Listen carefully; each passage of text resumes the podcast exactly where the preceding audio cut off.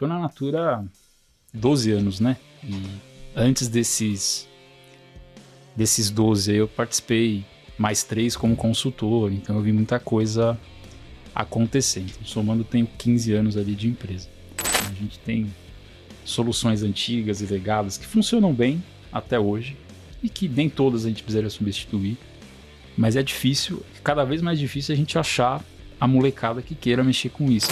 E aí é um ponto interessante, né? Como você consegue colocar a arquitetura da empresa em indicadores e também ter uma, uma visão mais estratégica, Sim. né? E a gente tem uma área, apesar de eu ser de engenharia, estamos muito ligado e próximo à área de arquitetura ali, corporativa, que para todo grande projeto ou grande coisa que a gente vai fazer, a gente toma essas decisões em conjunto. Então acho que a gente é afetado, obviamente, né, por todo esse esse movimento, é, mas a gente tem um, um quê a mais ali que, que que segura parte dessas pessoas, né? Muito bem, muito bem, meus amigos do PPT Não Compila, estamos aqui para mais um episódio e hoje vamos subir a régua, Valdir. Não, hoje o episódio vai ser brabo, hoje velho. Vai ser frutífero, vai cara. Vai ser frutífero. Hoje, hoje a gente vai subir a régua, vamos falar aqui sobre muita coisa interessante. Do meu lado esquerdo, eu tenho hoje um co-host de peso. Opa, tamo junto, galera. O cara aqui. Valdir Escarim da VM Bears, Arquiteto Soluções. Eu já tô aqui qual, no vigésimo episódio? Provavelmente. Você já é sócio do BPT, já ah, é da casa. Tamo junto, né? galera. E ele tá sentado numa cadeira de criança para ficar do meu tamanho. Hoje a gente está aqui com o cara que é líder de engenharia da Natura. Vai contar um pouco para a gente dos desafios, de como ele está lidando com todo esse momento de mercado, né? Como que é liderar uma empresa desse tamanho, uma área de engenharia uma empresa desse tamanho. Thiago Sarkisian. Tá certo? Acertou, hein? Caramba, de primeira, cara. É, isso aí. Também conhecido como Tomate. Tomate. É. Vulgo Tomate. cara, obrigado pela presença. Dá um oi pra galera aí. E aí, galera, salve, salve. Então, Thiago aí na área, né? Então, tenho algumas histórias para contar. A gente vai falar bastante sobre tecnologia, produto, UX. Acho que a gente vai explorar muitos temas aí de tecnologia muito sobre Natura também. Né? Eu tenho 11, 12 anos de casa já, praticamente. E isso aí. Me deram um timaço de férias ali. Estamos aí para poder fazer mais um episódio aqui de qualidade, frutífero, né? Como diz o, o Valdir. Isso aí. Show, obrigado pela presença, cara. Muito bom. Que agradeço o convite aí. Vamos falar sobre tudo isso que o, que o Tomate falou aqui muita coisa de tecnologia, muita coisa sobre centralidade no, no cliente, conhecer um pouco da trajetória desse cara que tem uma carreira sensacional aí na Natura. Então, acompanha com a gente que o episódio está muito bom. Bora!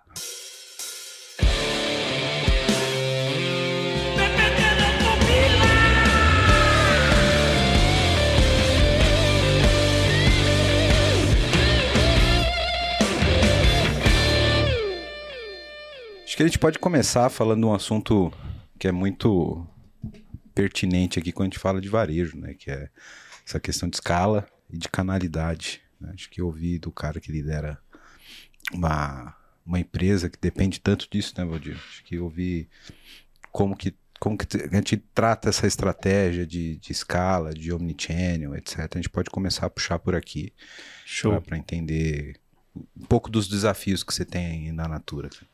Eu tô na Natura há 12 anos, né? E antes desses desses 12 eu participei mais três como consultor, então eu vi muita coisa acontecer. Então, somando, tenho 15 anos ali de empresa. Ela sempre foi muito conhecida pela, pela venda direta, a relação porta a porta, né? As consultoras, que é muito mais do que qualquer operação de varejo aí que a gente tiver, nunca vai conseguir ter essa capilaridade. E de uns 6, 7 anos para cá, a gente começou a explorar mesmo as, os outros canais. Então a gente tem, ou os outros pontos de contato, como a gente gosta de dizer também. Então a gente come, lançou o nosso e-commerce, né, que é a nossa plataforma lá em 2013. E junto com ela, a gente trouxe também ali o papel da, da consultora, que eu acho que isso tem um pouco a ver com, com valores, né, e, e naquilo que a gente acredita. A consultora trouxe a Natura para a empresa que ela é hoje, então nada mais justo do que ter um espaço para ela ali. Hoje Magazine Luiza, virou muito comum, né? Esse modelo de você ter uma loja virtual representando a, alguma marca, mas a Natura desde o princípio e hoje ainda o maior volume de vendas no, no nosso e-commerce é feito por uma loja de uma consultora. E um pouco mais recente, mas nem tão recente assim, a Natura iniciou operações no varejo também, é, com lojas próprias e franquias, né? E, e, as franquias, de novo, têm o papel da consultora. Então a consultora, ela, para você abrir uma franquia, você precisa ser um franqueado. E desde o princípio, acho que o grande desafio é de fato esse, né? Conectar essas jornadas que são é, similares, mas distintas, e conseguir capturar tanto o consumidor final que vai na loja, ou que compra do site, ou que compra com a consultora, é, para ter uma oferta individualizada, uma oferta que, que traga recorrência.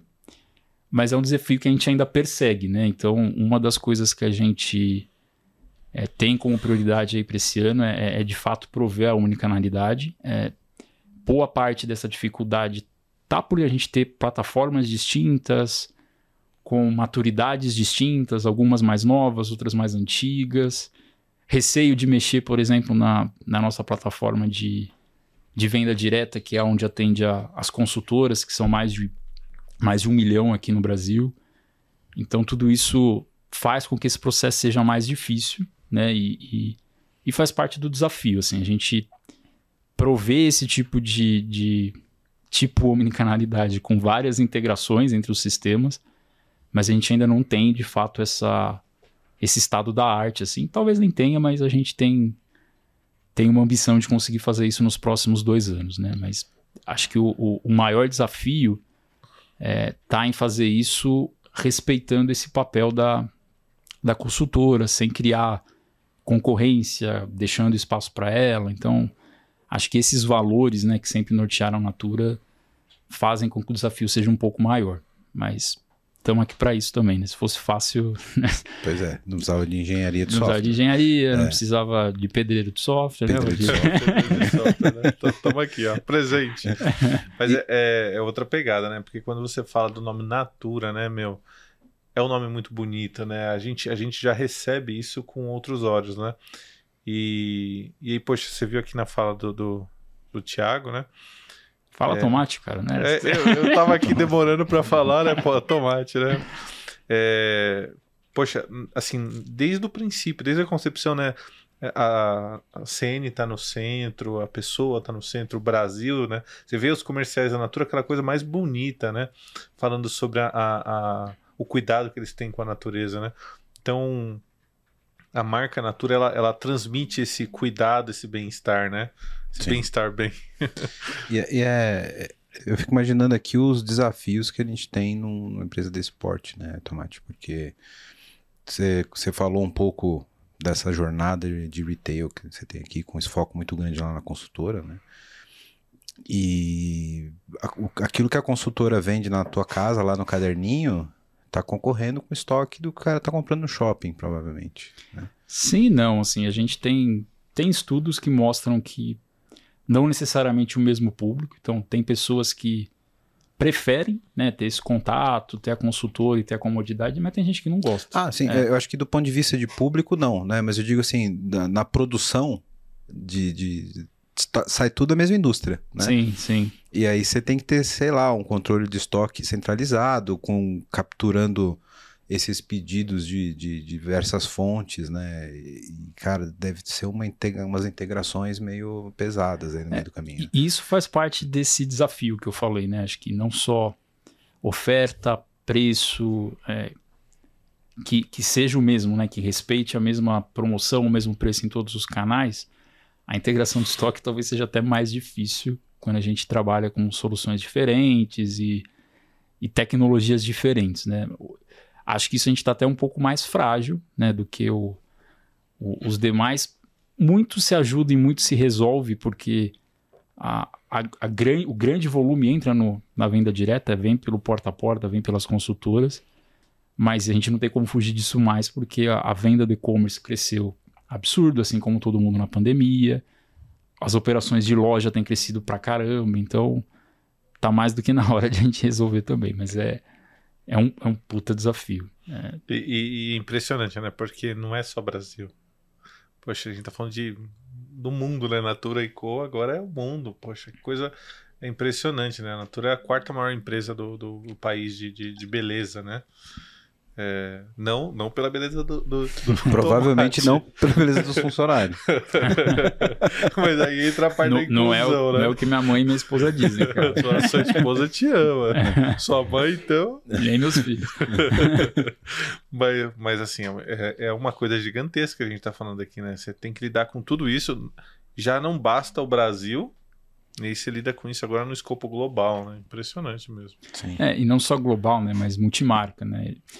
Para coisas novas, recentes, eu tenho um mix de coisas, né, junto com com o que está dentro do meu escopo ali. Então tem desde sistemas legados de 2010, né, que foi quando eu entrei na Natura, estão até hoje. Outros desde 2005, tem um lá que eu que programei, cara. O Venda Suspensa tá até hoje lá, tem, tem nome meu lá na- nas classes. É, para coisas que nascem agora, totalmente desacopladas, já com um novo conceito e que a gente já consegue plugar em mais de uma marca, mais de uma geografia. O que o Valdir falou é verdade. A gente não está falando mais só de Brasil há um bom tempo e nem só de Natura. Natura e Co agora é dona da Avon, The Body Shop, Aesop. Então, isso torna o nosso ambiente um pouco mais desafiador, né? Para quem veio de, de mundo de telecom e também, não chega a ser tão pulverizado, né, com tantas soluções, mas a gente tem soluções diferentes em cada uma das empresas, tem que tem que pensar e escolher qual o melhor delas, né, como que a gente aproveita o, o potencial de cada uma e cada vez que a Natura expande para uma geografia nova ou compra uma dessas marcas, a Avon acho que é a mais recente, aumenta esse desafio. Então a gente tem que pensar e inclusive as as soluções mais antigas acabam ganhando uma sobrevida porque Sim. demora mais para a gente fazer esse processo de, de unificar e de, e de, de ter essa sinergia. Mas é, é verdade, é absurdo o volume, né? Eu falei aqui muito de Natura, mas quando você junta Avon, duplica, quadriplica o volume de pedido, itens e assim por diante. Quantos, quantos sistemas tem, ah, assim, se olhar para Chuta um número aí. Se a gente usa só Natura e Avon, a gente tem 800 e tralalá. Não vou é entre 800 e 900 É impressionante. sistemas. E desde mainframe, COBOL, Java. Não sei o que é isso. app, Não, é. COBOL, mainframe. Essa barba branca aí não, Não sei. esconde, não. velho. Mas, cara, a gente tava falando agora há pouco lá que o Java já tá virando COBOL, assim, sabe? Pois é, A gente não-. Você fala de Java, esse É. velho aí do Java. Que Pois é, vocês já, cara, eu, eu, eu já tô mais moderninho, já sou Team Node. O, o, o pessoal do Java é o tiozão da Suquita, cara, porque a gente continua fazendo academia, a gente vai lá se modernizar, muda a sintaxe, entendeu? Java não vai ficar pra trás, assim, aquele velho, aquele velho mal cuidado. Não, Java vai, vai ser o Vai, tiozão vai, da é, Suquita. é- é o tio que anda de skate. É, né? o tio que anda de skate. é, Vai lá no. Vila Lobos pra você ver. Tá cheio, Aquele, né? Aquelas pranchona bonita, os caras andando, passa e fala, porra, o cara, o cara tem os dons, 50 anos, 60 anos, em cima do E skate. de em cima do skate, né? Provavelmente com skate bom, porque Java tá pagando bem. É, Então, é isso aí. é. Mas, mas isso é um, é um ponto, né? Até que dificulta um pouco todo esse movimento, né? A gente tem soluções antigas e legadas que funcionam bem até hoje e que nem todas a gente precisaria substituir, mas é difícil, cada vez mais difícil a gente achar a molecada que queira mexer com isso. É quase que o cara vai cair a mão, vai perder a carreira, vai vai, vai, vai, des- vai voltar para vai- trás. Vai. É, então a gente precisa, às vezes, até investir mais grana, ou demora mais para achar alguém para fazer algo que, cara, na minha época não tinha, não tinha muita escolha, né? A gente tava brincando ali até. Aí de mim se falasse que eu não vou fazer isso porque é uma tecnologia que eu não conheço, ou se é um, um um negócio que eu nunca fiz, poxa, é... isso torna o processo tudo muito mais difícil, né? E se a gente for olhar, Antigamente a gente falava muito de Java, .NET, não tinha muito mais do que isso, assim. Hoje a gente fala de cada dia uma linguagem nova e, e, e uma modinha nova para a gente se adaptar e refazer. Então acho que essa é uma grande dificuldade, não da Natura, mas do mercado, assim. Como a gente se esbarra, adapta. esbarra na transformação digital, né? É. Porque É. você perde agilidade. Como é que você Exato. faz, né? Exato. Eu acho que o, o- só complementando o ponto do Java, né? É, e pegando o gancho aí com essa questão de, de, de produtividade da própria transformação digital, eu, eu acho que o Java é a única linguagem que você tem legado e arquitetura nova na mesma linguagem. E se conversando bem, né? Isso conversando bem. Isso, é- isso é um ponto de vantagem, na minha opinião, porque para fazer um replatform ou uma, transformar esse cara numa arquitetura mais moderna, acaba sendo um pouco mais simples. Né? Você pegar um monolitão lá rodando WebSphere para transformar esse cara em microserviço com Spring Boot é menos traumático do que você tirar um COBOL do mainframe. É, a sim, mesma a, a gente tem experiência, pessoal da VMBears, de, de pegar aplicações que estão rodando no WebSphere, um, um vários EJBs, e a gente tira isso do WebSphere, coloca em um monte de containers separados, e eles começam a se comunicar por é, REST. Por quê? Porque os frameworks do, do Spring, e, e- eles te ajudam a, a fazer essa mudança, né? E o Java, o Java tem disso, né? Ele, vai, ele, ele é compatível. Isso. Tudo bem que ele parou de, de ter aquela retrocompatibilidade pela sintaxe, né? Mas ele tem ainda muita, muita compatibilidade semântica. Então você troca alguma coisinha ou outra, puf, funciona, né? Então, de fato. E, e aí, complementando essa, essa dificuldade que a gente tem de, das novas gerações trabalharem com coisas novas, etc. Cara, isso não faz tanto sentido na arquitetura moderna que a gente tem hoje, né? Porque antigamente você fazia muito sentido você ser um cara extremamente especialista em Java, por exemplo, que você pegasse um application server, soubesse configurar ele de cabo a rabo, configurasse os EJBs, programasse bem em Java, fizesse um monolito ali, porque tudo tinha uma certa coesão e dependência na solução. Né? Com a arquitetura distribuída que a gente tem hoje, como você falou, trabalhando com protocolos mais agnósticos, se você tem uma boa divisão de domínio, você está trabalhando com microserviço, você fala por gRPC ou por REST, etc., que toda linguagem implementa, você pode ter um ecossistema ali com vários microserviços, cada um numa linguagem, se quiser. Cara, eu vou. Eu, eu- olha, eu, vou- eu, sempre eu já vim aqui em alguns episódios, inclusive, a gente tá falando de Java. Aqui tem um episódio muito bom que você vai colocar, né? O, Tá o com link o link daqui em cima. Aqui, aqui na cabeça do Valdir. na minha cabeça. Dando né? trabalho pro editor aí. É, é, é, falando sobre Java, né? Lá com o Otávio Santana e tudo mais. E, mas hoje eu tava lá vendo um sistema em PHP. Quê? PHP, bicho. Você programou em PHP? É, eu programei. No passado eu fiz uma não, hoje. Você, Hoje, lá, você hoje. escreveu uma linhazinha em PHP? É, eu não escrevi ainda, eu escrevi a história que vai, vai fazer lá a alteração naquela linha. Faça isso, tem essa experiência Eu vou na sua fazer, vida. vou tirar o print screen e vou te mandar. Isso, faz, escreve, fala, cara, olha só essa classe em PHP que eu E, escrevi. e- e a classe em PHP chamando o GraphQL de um, um outro componente em Node.js. Olha que coisa linda, diversidade. Exato, diversidade. na, diversidade na, programação. na programação. Né, Então, não, não se justifica, né, Tomate? Essa galera não fala, pô, não vou mexer com isso, não vou mexer com aquilo, porque se você tem uma fluência ali né, nessa arquitetura mais distribuída e, e que é saudável, que você pode usar uma linguagem para aquele propósito, para aquele fim que você está fazendo, né? por que não? É, eu acho que nunca se justificou, né? A gente sempre teve é, escolhas, vai. É, desde, desde a minha época lá de Java, mesmo sendo muito mais focado ali, vai, ou muito mais fácil você escolher uma linguagem fazer e se especializar, a gente tinha gente que não escolhia, por exemplo, fazer a parte de banco, fazer a- o front.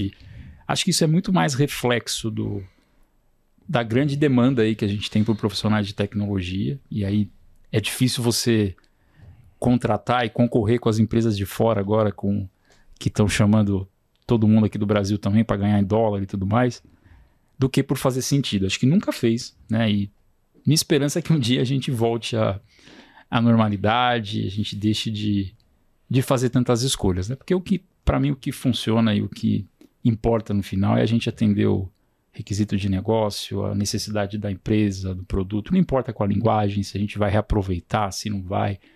Então, acho que essa pegada e essa mentalidade a gente precisa voltar a ter e quem sabe daqui a alguns anos aí a gente volta a isso, né? Com certeza. cara. Ainda mais agora com o chat GPT lá Nossa Pois senhora. gerando código, cara, tudo Gera tudo. Eu entrei lá pra conversar, cara, me senti realizado ali, pô. A pessoa. A pessoa Mas você, né? já, você já usou? Funciona mesmo ou não? Funciona, cara. Funciona. Eu, eu comecei fazendo perguntas simples tal, não sei o quê. Depois eu comecei a. Não, me conta uma história assim. Ah, me, me adiciona tal personagem na história. Pra ver até onde ia, né? Porque o pessoal falava muito sobre é, escrever notícia, né? E aí depois eu perguntei sobre línguas, né? Então, ah, troca, é, fala comigo em japonês, né? Tipo, fala com, ó, eu pergunto pra você em português, você me responde em japonês. Fui fazendo isso, né? essas brincadeiras. Muito legal, cara. Fiquei impressionado. Ah, é um negócio de, de, de assustar. É. Realmente Não, mas, assustar. mas eu digo de escrever linha de código mesmo, sabe? Eu já vi muita gente comentando, falando Na que... linha de código, eu prefiro escrever mais rápido. É que ele pode fazer o trabalho chato pra você, entendeu? Ele gera o... É, faz aí um- um- uma classe de getter e setters com É, mas É. pra isso eu tenho um lombok, velho. Pô, não, o Rodir é muito chato, velho. Ele não entra no clima da piada, velho. Já quer falar de solução do Java, Não, do Lombok. Vai, vai uma linguagem que você não conhece, Não, você tem cara. razão. Você sabe fazer a pergunta, ele É. gera pra você. Você não vai ficar lendo, entendendo. Dá pra ele o código, né? Toma aqui esse código todo e me fala tal coisa, né? É, dá o código e fala, ó, onde eu otimizo esse código aí? Nossa, que impressionante isso aí, hein? Imagina. Vou fazer isso hoje, cara. Eu vou chegar em casa. Do PHP pro Do PHP pro Java, cara. Aqui, ó. Como Pega, é que faz? pede pra ele fazer uma classe fortemente tipada no PHP. Você vai bugar o chat GPT. É verdade, exatamente. É impossível, né? Ou ele levanta e te bate, né? É, vai sair o mouse e vai, vai, vai levantar assim, pá. Isso, exatamente. Sacanagem. Quero falar com você agora que ainda não conhece a Clever. Clever é uma empresa que já tem mais de 3 milhões de usuários em 30 países com 30 idiomas diferentes, que tem trazido soluções em blockchain, criptomoedas e ativos digitais. O objetivo da Clever é te dar liberdade financeira para operar nesse mercado de cripto. Então, se você acredita nisso, se você acredita nessa liberdade, você já pensa como a Clever, vai conhecer os caras, é clever.io. Estão contratando também pessoal para trabalhar com cripto, com blockchain. Então, se você tem interesse, se você tem conhecimento nessa área, procura a Clever. Se você gosta de criptomoedas, se você opera no mercado, você precisa conhecer a Clever, precisa conhecer as soluções da Clever. Então, o endereço está aqui embaixo no vídeo. Para quem não está no YouTube, é clever.io. Vai lá, vai conhecer que realmente é um mercado sensacional.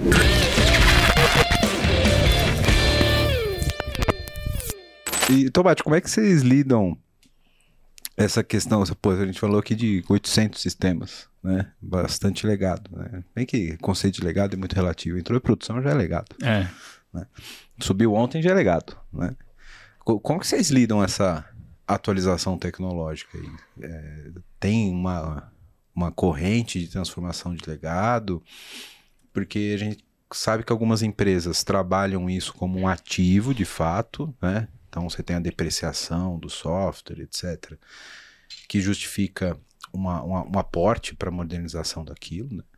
E tem algumas outras empresas que, meu, tá funcionando deixa rodando até que justifique uma guinada de negócio, né? Então, já que eu vou mexer, mexe, faz uma forma diferente e tal.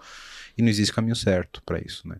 Como que, como que vocês lidam lá? Você pode comentar com a gente? A grande maioria é através de uma transformação de negócio, né? Então, você não investir dinheiro numa troca de solução que não vai ter um, um business case ali de retorno simplesmente por trocar a tecnologia, então sempre que a gente tem algum movimento de negócio, né, que justifique a gente fazer um, um investimento alto na plataforma X, a gente começa a modernizar, a reescrever. Então, muitas delas já foram né, nessa, nessa leva. Então, a gente tinha na nossa época lá o, o Estatística, você lembra? Que era um, um sistema tudo baseado em, em Oracle, Procedure e tudo mais, calculava os indicadores da Natura.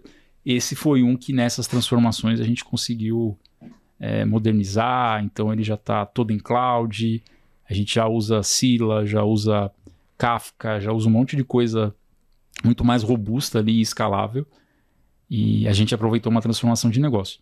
Hoje é 800 também, porque aquilo que eu falei, né? Quando a gente vai chegando né, num- num patamar, a gente tem mais uma mudança de entrar em alguma outra geografia, de é, aquisições de marcas, né? Então, se a gente tirar os sistemas da Avon, esses 800 já cai para cento e poucos, né? Porque essa transformação na Natura, ela já vem acontecendo há bastante tempo. Na Navon, ela já estava tava um pouco mais desatualizada, vai podemos É, assim é, dizer. se- Esse número já é interessante, né? Porque você vê que a entropia dos sistemas ali na, na, na Natura ela era baixa, né? Então você tinha uma coesão. Poxa, não, não vamos ficar fazendo um monte de coisa bagunçada e tal, né? Você vê, pô, você traz uma outra empresa, sai de 100 lá para 800. Então lá a, a, a arquitetura, e aí você vê muito a, uma, um indicador de arquitetura, né? A entropia lá já era maior, né? Então você via, poxa, 600 sistemas, né? Então, coesão já não estava tão... Explica pra galera que não é da área de arquitetura que tá ouvindo a gente o que, que é o conceito de entropia. É, é a distância né, dos, dos assuntos. Então você tem lá um mesmo dois ou três sistemas fazendo a mesma coisa. Não tem é, sinergia. Eles, porque quando você usa é, um sistema e ele está bem organizado, então você obteve sinergia. Você gastou menos para construir, você gastou menos para manter e ele te dá mais resultado. Quando você tem dois, três, quatro sistemas para fazer partes da mesma coisa, evidentemente, se isso não está desenhado em microserviço, tá não sei o que lá, né? Você tem aí é, uma bagunça, né? Você tem um desperdício de energia. Então aí você Sim. tem um, uma situação ruim. E aí é um ponto interessante, né? Como você consegue colocar a arquitetura da empresa em indicadores e também ter uma, uma visão mais estratégica, Sim. né? E, cara, tipicamente M&A é muito traumático para isso né? Porque você tem duas empresas que eram empresas diferentes e que quando você junta tudo, cara, obrigatoriamente você vai ter sobreposição. É como se tivesse duas casas. Você vai passar a ter dois quartos, vai ter dois banheiros, vai ter duas camas. Como é que você escolhe qual é a cama que você dorme a partir de agora e o que, que você faz com a velha, né? Sim. Então, é, M&A é sempre muito traumático nesse sentido, né? E, e, e, a operação das empresas estão sustentadas nesses ativos duplicados, né? Então, é, é não, e, e às vezes a, o modelo comercial, apesar de ser muito parecido, tem muita particularidade, né? Então acho que esse é o outro desafio. Para a gente conseguir unificar ou, ou, diminuir essa quantidade de sistemas, a gente precisa padronizar regras e às vezes entre, entre mercados, né? Entre geografias já é muito diferente. Imagina entre marcas distintas, por mais que tenham o mesmo modelo de negócio porta a porta, é muito diferente. A gente precisa aprender muito do mundo Avon e Avon precisou aprender do mundo Natura para depois a gente identificar essas sinergias, né? Acho que agora a gente já está num nível de maturidade maior para começar a tomar as decisões certas, mas demorou pelo menos um, dois anos aí para a gente conseguir é, se encaixar ali, se entender. Acho que esse é um, esse é um outro desafio. O que, que, que, você acha, é, Tomate, nesse, nesse meio né, que você teve que lidar com você, né, a Natura, né, e você ali vendo isso acontecer, né? O que, que você achou do papel do, do time de UX, né, de, CX, para poder entender, né, pra, a, a, entender a consultora de, de beleza, a representante da Avon, é, para trazer no, essa nova visão? Como é que você é, enxergou a posição deles? Foi, foi bom ou, ou você achou que não, não foi bom? Eles não trouxeram é valor. Fala um pouco aí da sua experiência com isso, né? Acho que foi fundamental. Sim, a gente veio aprendendo né, a, a, a, trabalhar e usar melhor isso. Então, você citou alguns termos ali, você já está bem alinhado aí de consultora no centro e tudo mais. Tá, é, tá, tá, tá, ficando bom. Tá, eu tô tá. assistindo aqui todos os episódios do podcast, aí eu tô aprendendo. É, não só consultora, mas cliente no centro, né? E o nosso time de, de UX ali é quem nos ajuda a se aproximar, fazer pesquisa, traçar as personas, pensar na melhor experiência. Então, por muito tempo, a gente tomou decisões baseadas no, no ar-condicionado ali, todo mundo, pô, conheço a consultora, tô há X anos aqui na Natura, minha mulher é consultora e tudo mais. A gente aprendeu a ouvir ela e, e descobrir N modelos de negócio criado por elas que a gente não sabia. Então, Acho que essa é uma disciplina muito madura hoje né, na Natura, então todos os times, seja ao tocar um projeto fechado, com escopo fechado, ou montar uma squad, sempre tem essa competência ali é, instaurada. Então, isso é fundamental. Tanto do ponto de vista de conhecer a consultora, de criar padrões de design, de criar o design system, isso a gente tem lá também. Nem todas as aplicações já utilizam, né, estão dentro, mas para quem usa, por exemplo, quando a gente busca alguma sinergia ou vai lançar o mesmo módulo do aplicativo em outra marca, cara, um mês o negócio está no ar e com a identidade da marca diferente, da geografia diferente, mudando logo, mudando imagem. Então, é, é e foi fundamental nesse processo. Assim, acho que cada vez mais a gente vê valor e, e investe, aposta nisso também. É, perfeito. É, é, é o que a gente vem, vem aprendendo aí com o mercado. Eu acho que nos últimos cinco anos, né? ah, poxa, a, a grande revolução foi isso. Foi olhar para o cliente, olhar para. Às vezes não é um cliente que, a empresa tem, ela tem alguns, né? Então eu, eu por exemplo, eu estava lá no, no mercado de seguros há um tempo atrás. E também como a Natura, né? É, poxa, lá na Sul América tinha o corretor e tem lá o paciente. São dois clientes diferentes. Cada um você tem que olhar de um jeito, tem que e a jornada deles acontece em momentos diferentes. O paciente está lá no hospital quando ele está precisando de você. Qual atenção você não tem São que dar para ele? experiências completamente diferentes, né? Exato. Eu, te- eu tenho uma história relacionada a esse, esse mercado de, de porta a porta nas minhas vidas passadas, bem passadas, inclusive passadas há muito tempo. Não sei se você já estava na Natura, Tomate. E tem muito a ver com esse ponto que a gente está falando aqui de UX e centralidade no cliente, e de você tomar decisões que eventualmente não tem nada a ver com o cara que está lá na ponta. É, eu não lembro exatamente o ano, eu sou péssimo com data, mas, cara, era bem o boom, assim, da transformação digital.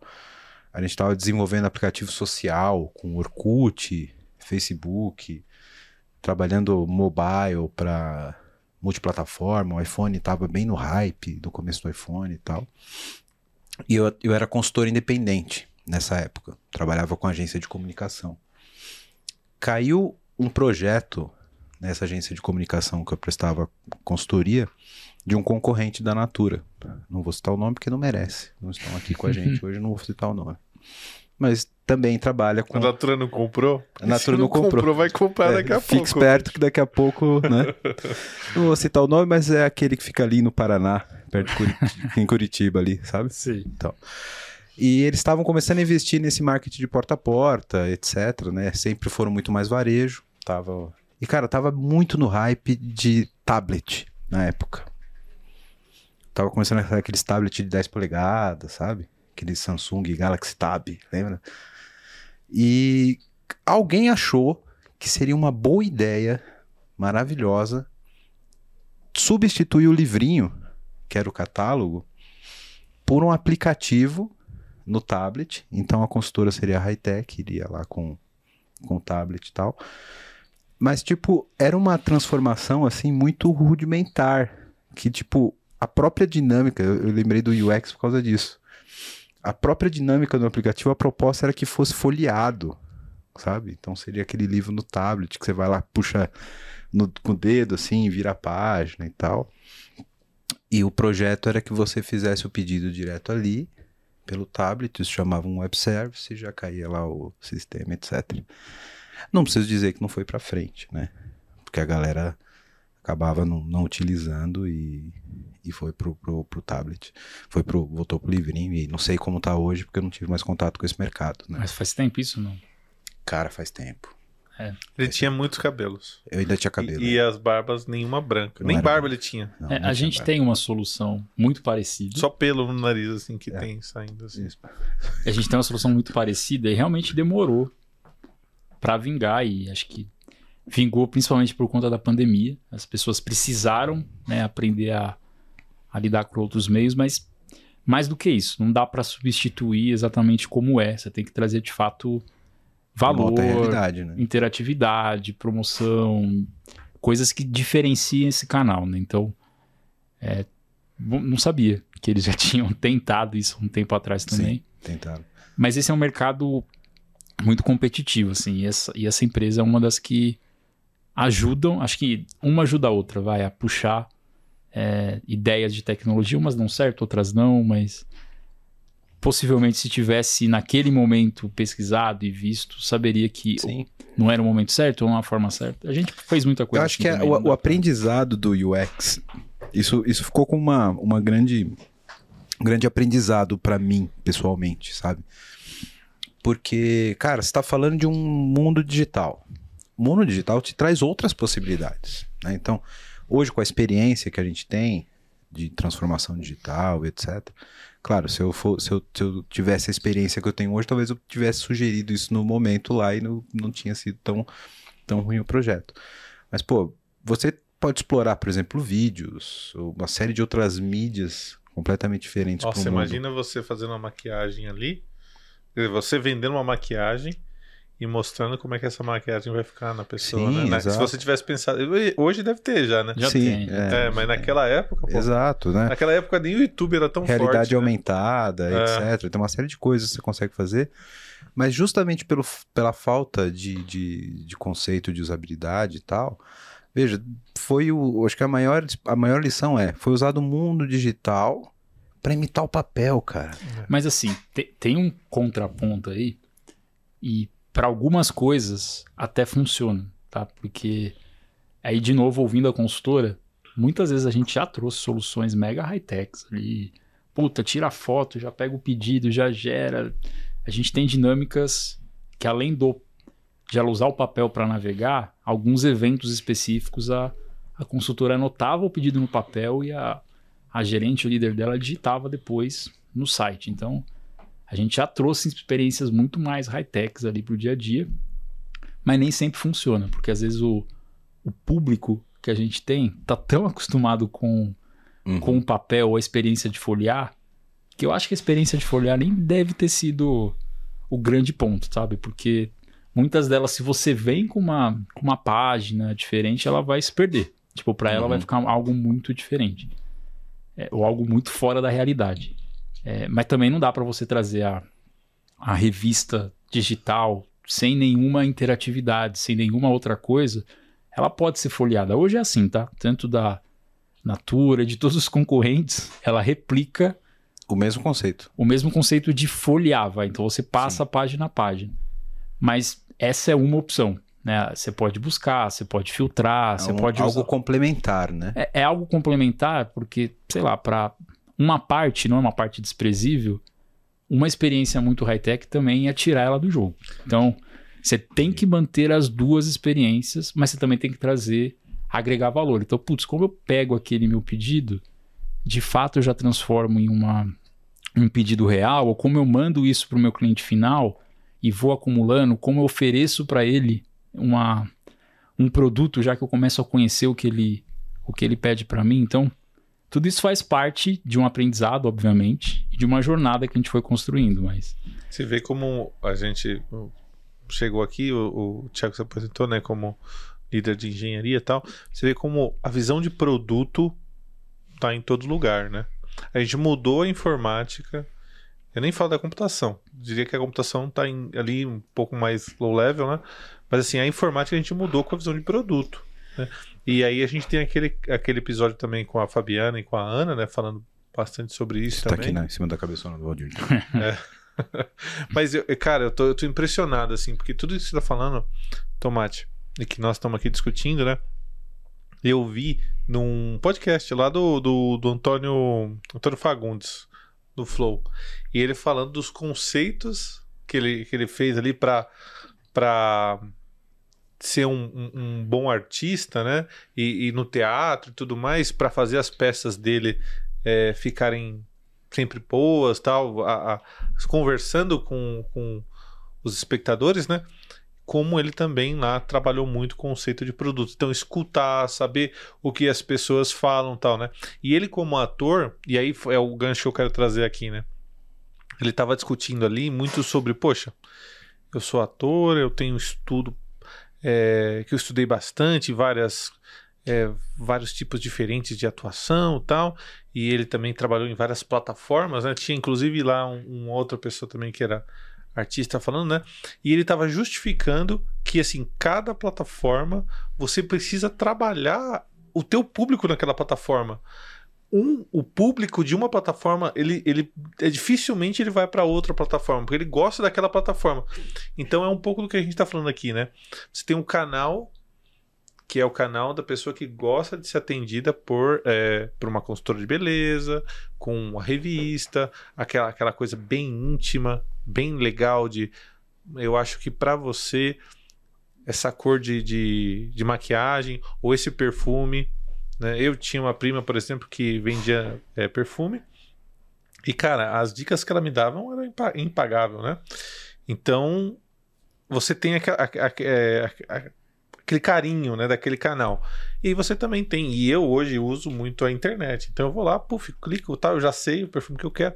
E aí um não compra no outro, né? Então é importante atingir todos. E eu acho que a Natura, né, uma empresa desse tamanho, dessa magnitude, poxa, se ela falar, eu tenho esse canal e atinge 5% aqui, o outro 30, ah, eu vou transferir todo mundo pro de 30? Não. Porque o 5% dela também já é Gigante, né? gigantesco, né? Então você precisa ter esse, esse cuidado mesmo. A gente tá falando de cada canal, esse, esse é, é um canal próprio, atende um conjunto de, de clientes e eles têm que ser atendidos, né? Não Mas, podem assim, ser. um- Uma coisa que eu aprendi, tá? Ouvindo você falar aí. De novo, você tá ensaiado aí, cara. É, ô, ô, Tomate, deixa eu te fazer uma pergunta antes. Qual outro podcast você ouviu que faz uma analogia entre teatro, produto, canalidade e tecnologia? Nunca, cara. Porra, é, os caras é só gênio. gênio. Isso é gênio. É, Essa do Antônio Fagundes me Porra, surpreendeu. foi- eu fiquei pensando se era o mesmo cara aí. Eu- Depois que ele falou, ah, beleza. Porra, caralho, foi longe essa. Parabéns. Mas, mas tem uma, uma preocupação, né, com, com o indivíduo, com a consultora que a gente fala.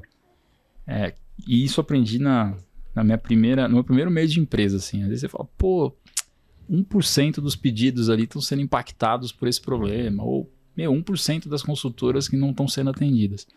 Cara, essa mulher, ou essa consultora, ou esse consultor, pode ter sido responsável por boa parte da Natura até aqui, né? Então, o nosso um dos sócios fundadores né, da Natura, ele ele liga pra gente em todo aniversário, né? Pra, de um cargo de gerente para cima, você recebe uma ligação do Sr. Luiz Seabra no seu aniversário. E se uma consultora procura ele, principalmente as mais antigas, né, para algum problema, ele faz questão de responder, ele procura quem é que tá. Então, a atenção que ele dá, né, para esse público faz com que a gente tenha esse, esse propósito, esse desafio de de fato atender todas elas, né? Então a gente deve muito, né, para elas, para a Natura chegar onde chegou. Então quando a gente fala de outros canais e tudo mais, ao incluir a consultora é muito por conta disso.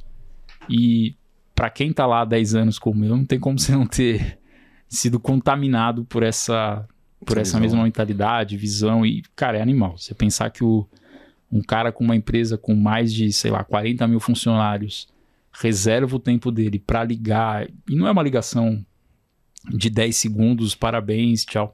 Se você tiver assunto, que é difícil ter assunto pro, com um cara desse, você fica 30 minutos falando com ele e ele não tem pressa de desligar. Então é, Aquela- Bacana, é sensacional. bacana. É, você falou dessa, dessa questão de. Você não fica com vergonha, mano, Do quê? de não atender as minhas ligações? Pô, cara, eu te atendo Depois sempre. disso tudo. Te atendo todas as vezes que Uma você me liga. vergonha, uma vergonha. É que a gente não usa mais telefone pra ligação, né? Mas eu Eu- respondo todos os seus áudios. Mas se eu pegar o telefone, se eu pegar o podcast que você tava com o Luiz, você falou que, que eu usava o telefone. Que tinha que atender a ligação. Porra, mas já, já evoluímos, né? Faz mais de um ano esse podcast. Né, Assiste Uhum. aqui, galera. Tá Podcast. aqui, ó, tá aqui, assim. Cabe bastante coisa na cabeça do Valdir, hein, cara? Já é Cara, terceira é. Isso aí é gigas e gigas, velho. Nossa. Cara, esses, esses episódios com o Luiz Caldas é impressionante, cara. Não é o cantor, não, né? Não. Porque Começa o aí. Fagundes era o ator, cara. Não, ele- aí, aí é eclético demais o negócio. É tipo, começa com essa piada, né? Os É, dois sempre. episódios começam com essa piada. E, e é. Nem lembro o, o, o título do episódio. Mas é tipo assim: é, Ah, eu sou de TI, o que poderia dar errado? Isso. E é só um- é a lamentação deles, né? É muito, bom. cara. Fica a muito bom. recomendação aqui. É. Bom, você que tá vendo esse podcast da hora, tá vendo um monte de problema aqui que a gente tá colocando, né? E quer uma ajuda aí na sua empresa, faz o seguinte: entra no site aqui da VMBears que a gente pode te ajudar. vmbears.io. Nós somos uma empresa relacionada à arquitetura de soluções, a modernizações de aplicações, também atuamos no- na frente de DevOps para ajudar vocês a serem extremamente ágeis. Então, dá uma olhada no nosso site que vai estar aqui embaixo, vmbears.io. E lá você vai poder ver um pouquinho da nossa história, dos nossos profissionais. E aproveitando, se você for um profissional da área de tecnologia que está afim de trabalhar numa empresa legal, um monte de colega gente boa e tecnologia de ponta, manda o um e-mail para peoplecare.vmbears.io. Aí já. Agora eu quero meu show. Velho.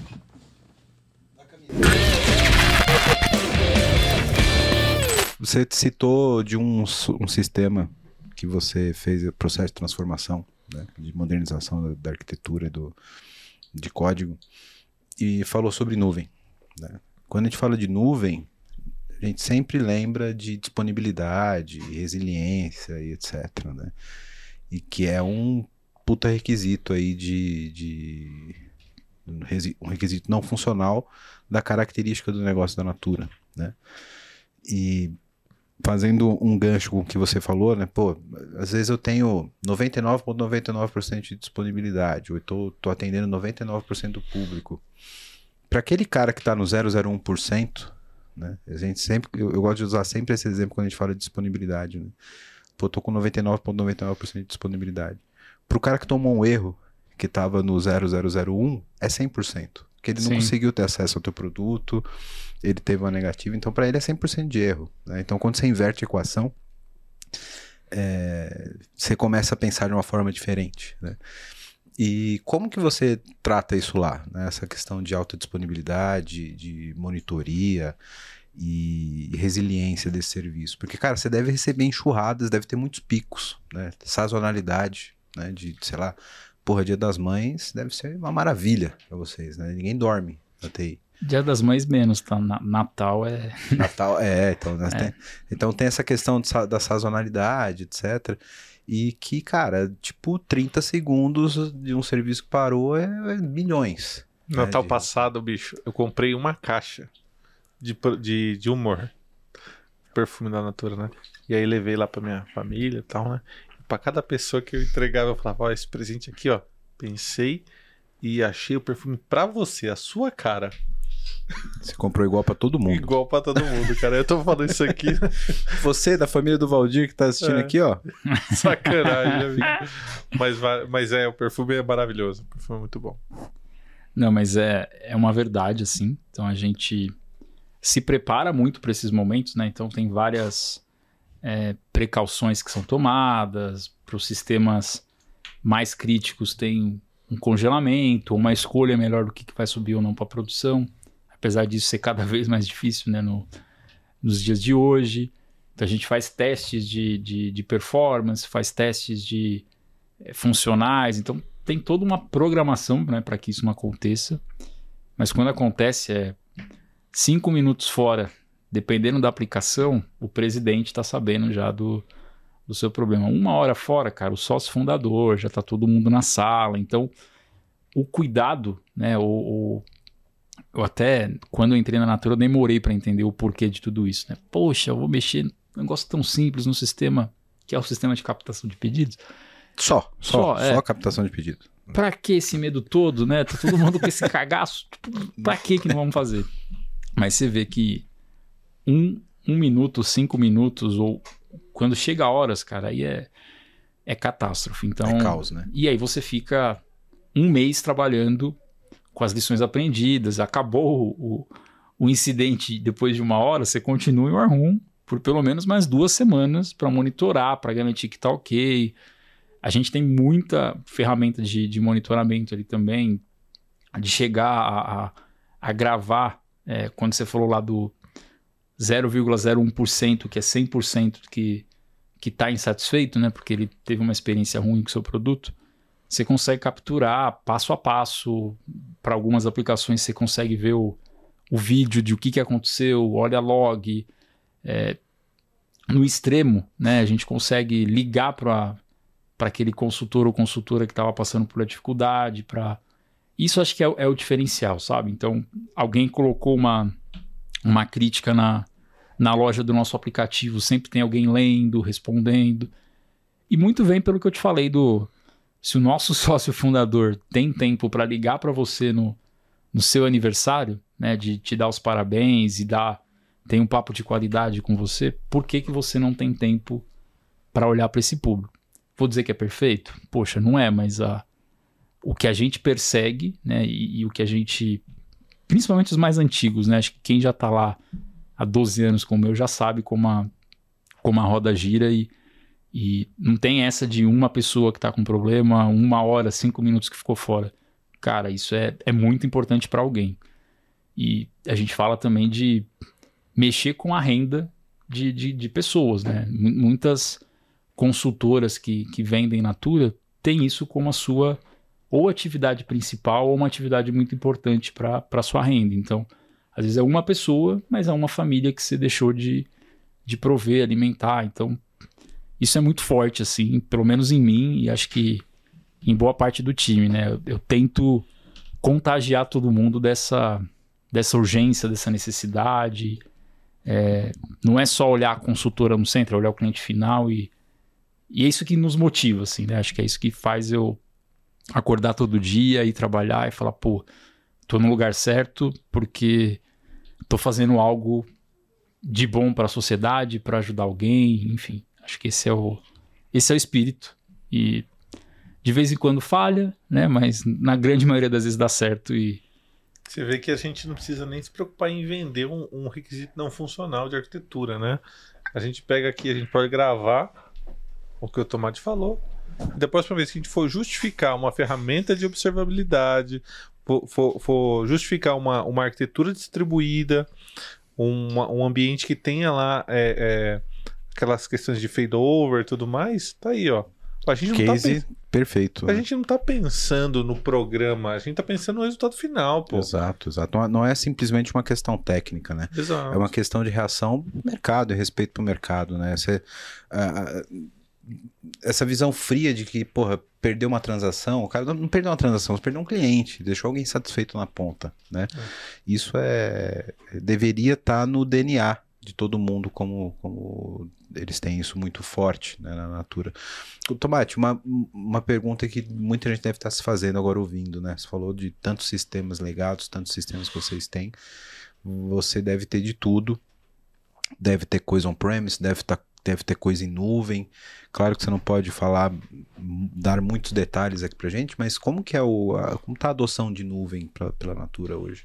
Com que vendor que E- vocês e- trabalham? E a estratégia também, né, de migração, se faz sentido? Eles estão pensando, ah, vou ter tudo na nuvem, não vou, né? Também. a gente se transformou, né, do ponto de vista de tecnologia. Como eu disse, eu tô há, há 15 anos, né, se contar a época que eu era consultor, e eu vi muita coisa acontecer, mas de uns oito anos para cá, né, desde que a gente teve uma vice-presidência de tecnologia e um olhar muito mais dedicado a isso, deixou de ser aquela área acessória, prestadora de serviço, que está dentro de alguma VP de negócio e tudo mais Balcão de pedido. balcão de pedido, essa preocupação, né, e essa e esse esse direcionamento ele é muito forte, né? Então a gente tem ainda, né, algumas coisas on premises, mas a nossa estratégia é, é, é cloud first, app first. Então a gente tem feito um movimento e apesar de ser uma empresa de cosmético, a gente se transformou e tem se transformado cada vez mais em uma empresa de tecnologia. Eu lembro quando eu fiz o primeiro processo de seleção de estagiário para a Natura, veio seis pessoas para duas vagas. Aí você olhava a sala do lado do, do time comercial e não sei o que, tinha uma vaga, 40 pessoas para a pessoa escolher. Às vezes você nem gostou tanto dessas cinco pessoas, mas você, poxa, até eu esperar três meses. Então a gente apostava nas pessoas que vinham.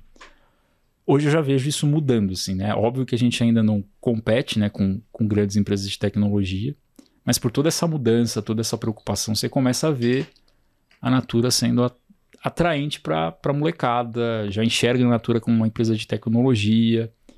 E acho que muito por conta disso, assim, né? A gente tem, tem as nossas limitações, né? Tem, tem aqueles sistemas que são mais críticos, mais é, é, demorados para a gente poder fazer a transformação, mas na, na, na- na sua grande maioria a gente tem conseguido é, migrar.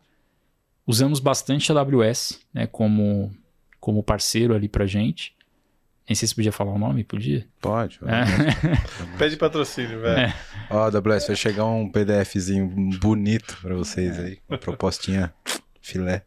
Mas a gente se preocupa também na, na, na criação, principalmente das novas soluções, para não gerar lock-ins, né? Então, sem querer tirar o patrocínio aí, já foi Azure, jogou já AWS, então a gente tem essa, essa capacidade de, de migrar Sim. as novas aplicações. Isso Então, não, não, não, não é desmérito nenhum pro próprio vendor, porque eu mesmo falo pra eles que o bom vendor é aquele que não te segura para um produto que só ele tem.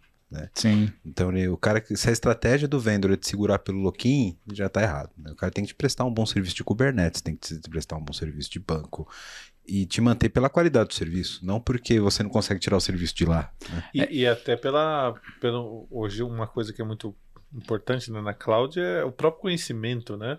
Então, poxa, um vendor bom é aquele que te educa a usar conscientemente a cloud, porque cloud ela pode ser também uma coisa horrenda, né? O custo lá no fim do mês pode ser difícil. Ou pode ser maravilhoso. Então, o vendor bom é aquele que está te ajudando ali a, Exato. na jornada de conhecimento, né? É o que a gente sempre fala, né? Se não tomar cuidado, vira um data center de luxo, né? É, E a gente tem uma área, apesar de eu ser de engenharia, estamos muito ligado e próximo à área de arquitetura ali, corporativa, que para todo grande projeto ou grande coisa que a gente vai fazer, a gente toma essas decisões em conjunto, analisando todos esses aspectos, né? Então, putz, faz sentido, como, putz, não dá para fazer tudo, não dá para fazer o ótimo agora, então como a gente faz um caminho que pelo menos a gente consiga que nem a gente falou, aproveitar a transformação de negócio para modernizar e, e seguir as nossas diretrizes, mas a gente anda muito juntos, assim, e, e na medida do possível, a gente mescla né, a necessidade de negócio com tecnologia. Vocês comentaram uma coisa aqui e para mim faz toda a diferença, né? Desde que eu entrei, acho que o grande motivo de eu ter me destacado e outras pessoas não é só a visão de tecnologia, pelo contrário, é você conectar negócio, produto. é, falar de tecnologia é muito fácil, né? E, e- muito fácil não, porque cada dia entra alguma coisa nova, mas é mais fácil do que você falar de negócio, falar de pessoas. Então acho que esse é, é- essa é uma pegada muito forte, assim. Então ninguém da minha vice-presidência, do meu time ali de engenharia, não fala de negócio com tanta propriedade como fala de engenharia. Então é até difícil, né? Algumas vezes a gente achar pessoas no mercado, porque são pessoas diferenciadas, mas é um, é um diferencial da natura. Assim. A gente não é um time de tecnologia por si só, é um time que pensa em tecnologia, mas mais do que nada está voltado ao objetivo de negócio. Então, cara, o que eu tenho de história e o que eu tenho de, de, de, de conhecimento de negócio também, talvez seja mais do que eu tenho de tecnologia hoje. Acho que esse é o ponto. Você falou um ponto que eu achei sensacional, que é a transformação de uma empresa de cosmético em uma empresa de tecnologia. E tem um livro, eu como sou péssimo de memória e não tenho uma cultura tão boa assim, Valdir, eu não vou conseguir citar o livro aqui para as A pessoas. página, não? Não, a É do também não. Antônio Fagundes também? Não. Não. Mas tem um livro de transformação digital que diz que todas as, as empresas né, do mundo digital vão ser empresas de tecnologia nichadas em algum mercado. Né? E Quando é assim, sabe o que você faz? Você atribui a fala ao Steve Jobs. isso, ou, ou a. Como é o nome daquela autora brasileira? A- A La- Clarice Lispector. Clarice Lispector, boa, boa, boa. Algumas estatísticas dizem É, estatísticas criadas por mim mesmo. Isso, que Que bom. 50% das frases citadas na internet são da Clarice Lispector e as outras que são de tecnologia 75 é, de- é do do Steve Jobs. Do é, Steve deu Jobs. 125% Steve, Steve Jobs em português, pra quem não sabe, Esteves trabalha. Isso, exatamente. Ele mesmo. Tem bastante do Stallone, por conta do. Stallone Rock também é 4, muito do Rock, o Rock 5, né? é- Isso, exatamente. Então, Ro- Rock cinco, vamos deixar 5% pro Stallone de... O Rock 5 é, é que ele vai treinar o cara Não, é zoado. É verdade, Rock É o 6. Rock 6, né? Que ele é o, o- é o cara da- do restaurante, né? Exatamente. É, ele tá lá no restaurante e o filho dele lá vai falar um monte de blá blá blá pra ele. Exatamente. Aqui você sabe sobre teatro, cinema, tecnologia, transformação digital, tudo no mesmo podcast. Mas podia ser Chico Xavier também, né? Pu- Cara, pode crer, né? Vai dar uns 200% essa estatística, porque tem frase pra caralho do Chico Xavier. É. É, bem lembrado. Então o cara já faz assim. hum, E- não falei porra nenhuma disso daí. Qualquer coisa, qualquer coisa eu recebi uma mensagem. É, é. Mas, é, e como eu dizia, né, esse processo Você de lembra ainda o transformação. que você dizia, cara? Pois é, cara. Você vê, o, o Alzheimer não tá tão avançado. É, a gente, quando começa a ver as empresas que têm um determinado nicho virando empresas de tecnologia, não tem como você evitar que o negócio fale de tecnologia e que a tecnologia fale de negócio. E eles, eles, aí eles vão ter uma simbiose, né? Um evolui com o outro, né? Exato. E, e, pô, o negócio tá indo pra um lado tal, a tecnologia tá indo pra. Poxa, os dois se juntam, né? Isso é muito legal. E, e não é raro acontecer de pessoas migrarem. Eu já vi muita gente que era de negócio e veio para tecnologia, no caso da Natura, e pessoas de tecnologia que foram para negócio, assim, porque O muro fica cada vez mais baixo. né? sim, e você precisa assim, você vai numa reunião para poder ou numa num, num- comitê para poder aprovar um projeto, você não pode falar só de tecnologia, você tem que falar de negócio, e o cara de negócio não pode falar só de negócio. Cara, Ele eu- tem que ó, saber de tecnologia. Eu acabei de, de vir aqui um insight, né? Você falando. Chico Xavier. É, é. Cara, tecnologia é nova na matemática, cara. Porque, meu, você pode não gostar, mas você vai ter que saber. Vai ter que cara. lidar com ela. Vai ter que lidar com ela, cara. Exatamente. E a matemática, o pessoal pensava assim, e agora a tecnologia. Exato. Ah, pô, não gosto. Ah, meu, aprende aí, cara. Porque API. Pessoal, eh, quantas empresas eu já não passei que as pessoas de negócio não estavam lá falando assim, ó. Mas isso aí é só chamar a API assim, assim, assado, pô. E o cara já tem ali aquela noção da API, da integração e acabou, bicho. Muitas vezes o cara acha que tipo, a API vai brotar, É, mas ele sabe, que, que é uma API. que é uma API. Exato. Exatamente. Como é que você não integra os dois sistemas aí? Não tem API isso aí? Isso, exato. Desse jeito, bicho. Exatamente. Aí, desacoplamento. É outra coisa que eu ouço muito. Ah, vamos pensar desacoplado, vamos nascer global. Eu falo, cara, você tá falando minha fala, pô. É, Você quer- Você vai, você quer- meu trabalho? Né? é. Mas eu acho ótimo, assim, né? Acho que é, é sensacional. Você vê que você também tá, tá gerando essa cultura e, e, conta- e vice-versa, né? Acho que eu, do mesmo jeito que eu gosto de ser reconhecido por conhecer do negócio, acho que as pessoas gostam de, de, de ser reconhecidas por conhecer de tecnologia e tudo mais. Acho que é. Esse é o novo, novo mundo aí, velho. Show. Cara, já pra gente partir pra reta final aqui, eu queria te fazer uma pergunta um pouco mais delicada. digamos assim. Ih, Pra não dizer que é babinha, né? senhora, Chegar aqui e só pergunta fácil. Delicada. Como é que vocês estão Só se ela for desen... eh, como que é? Se ela for é, Ah. indecorosa, você pode pode escolher não responder, tá bom? Tá bom. Não, indecorosa nunca. Né? Aqui a gente trabalha com só com perguntas difíceis, não, nunca indecorosas. Tá. É, mercado de tecnologia. A gente está vendo aí várias empresas passando por layoff, redução de times, é, uma Um disputa cenário grande, aus- austero, né? um cenário austero, né? E a cobrança por resultados muitas vezes permanece a mesma ou pior, né? Porque o mercado que a gente está passando aí por momento de inflação global, enfim, dificuldades econômicas e tal. Como que vocês estão lidando com isso, cara? A gente viveu, acho que, uma miragem aí, né? Por muito tempo, é, empresas se sustentaram, startups, só com investimento Só com o sonho de dar certo, né? é, e sem necessariamente trazer um retorno. Isso dificulta muito, ou dificultou muito pra gente durante todo esse processo. Então a gente perdeu muita gente boa, muita gente talentosa. Alguns, infelizmente, eu digo infelizmente porque, independente da escolha, é, eram ótimos profissionais, acabaram entrando nessa onda aí do, do layoff também. É, mas para a Natura, é, a gente tem um diferencial, assim, né? Acho que não é o suficiente, mas eu, por exemplo, eu tô lá há 12 anos, recebi proposta, não, não vou negar.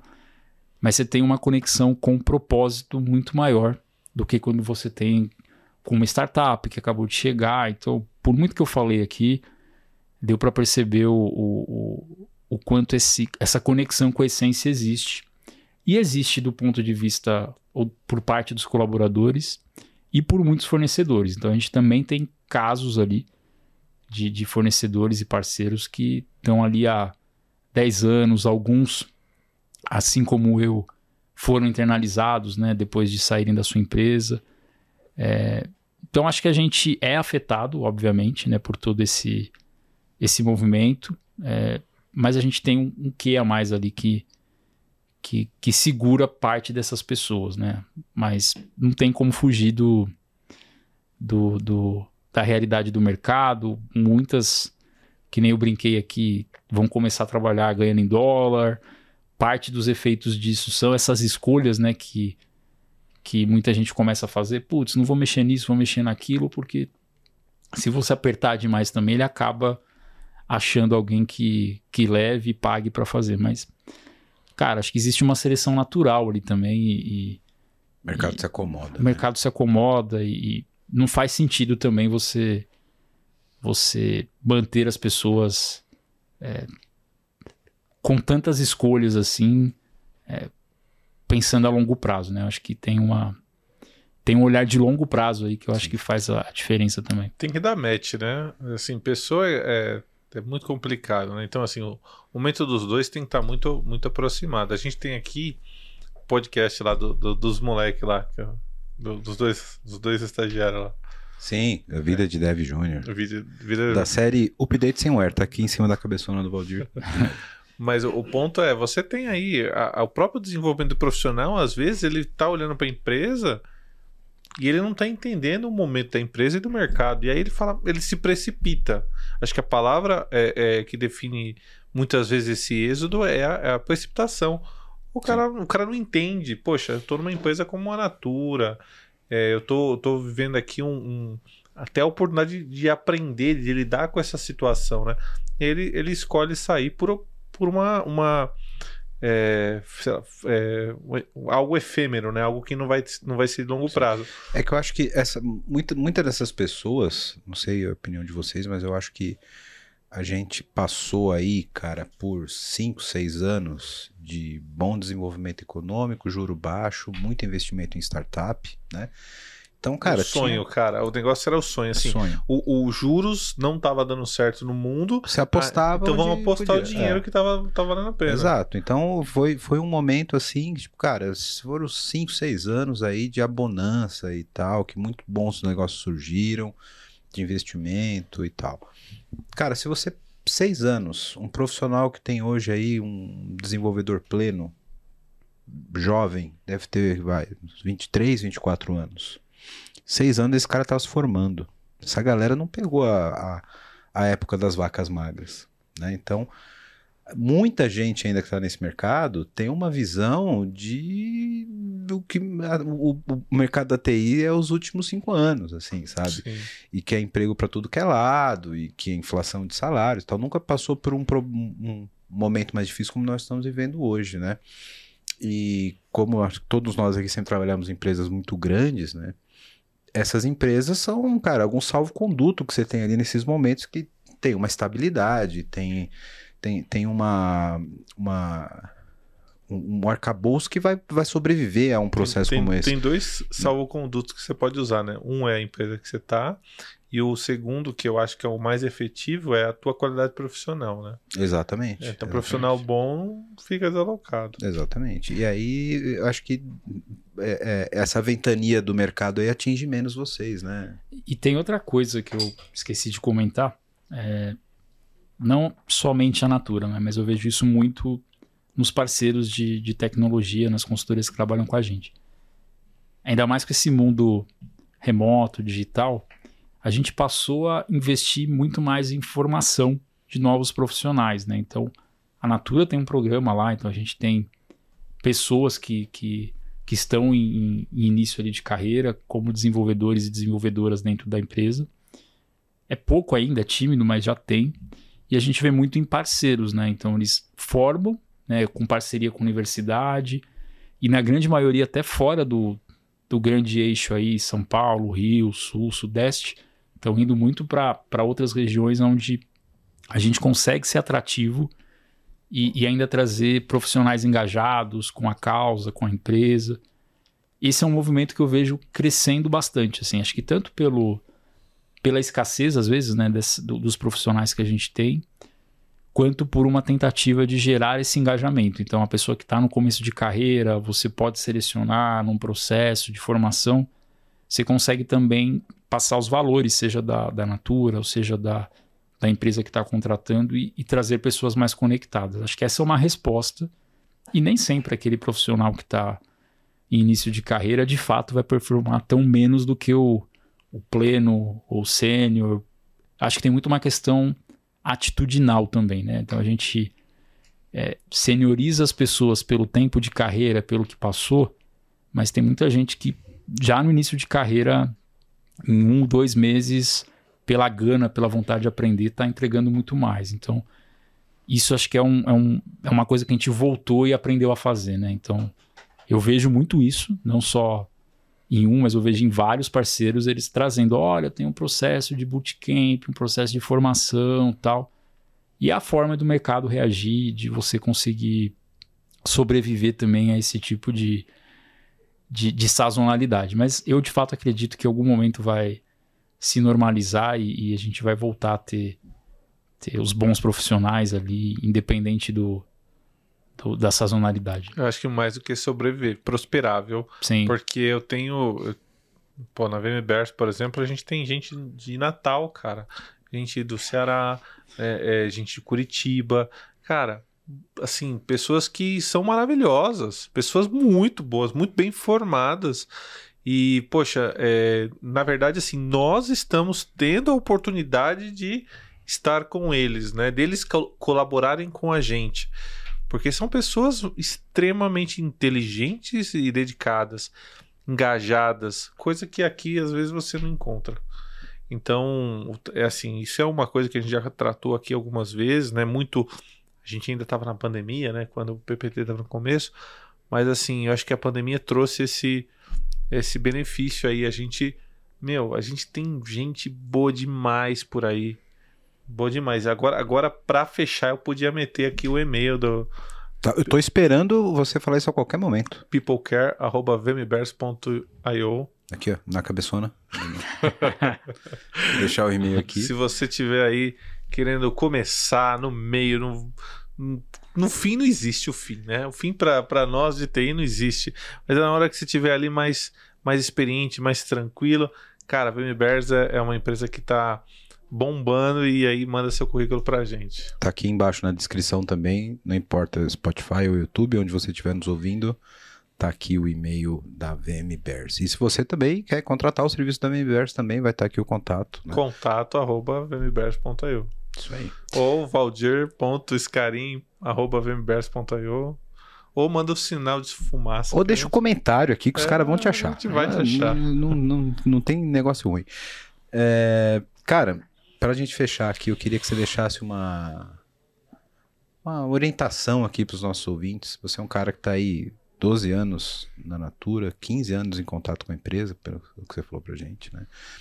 Uma carreira de sucesso, uma baita visão de negócio, uma baita visão de tecnologia. Pra quem quer se espelhar aí na tua experiência, na tua carreira e tal, que tá ouvindo a gente, fala, porra, eu queria ter uma, uma seguir uma carreira na área de engenharia, na área de arquitetura, chegar numa liderança. O que, que você diria pra esse cara que tá ouvindo a gente? Essa acho que foi a mais difícil, hein, cara? Sim. Agora elevou o nível. É, seja, seja um ídolo, seja um.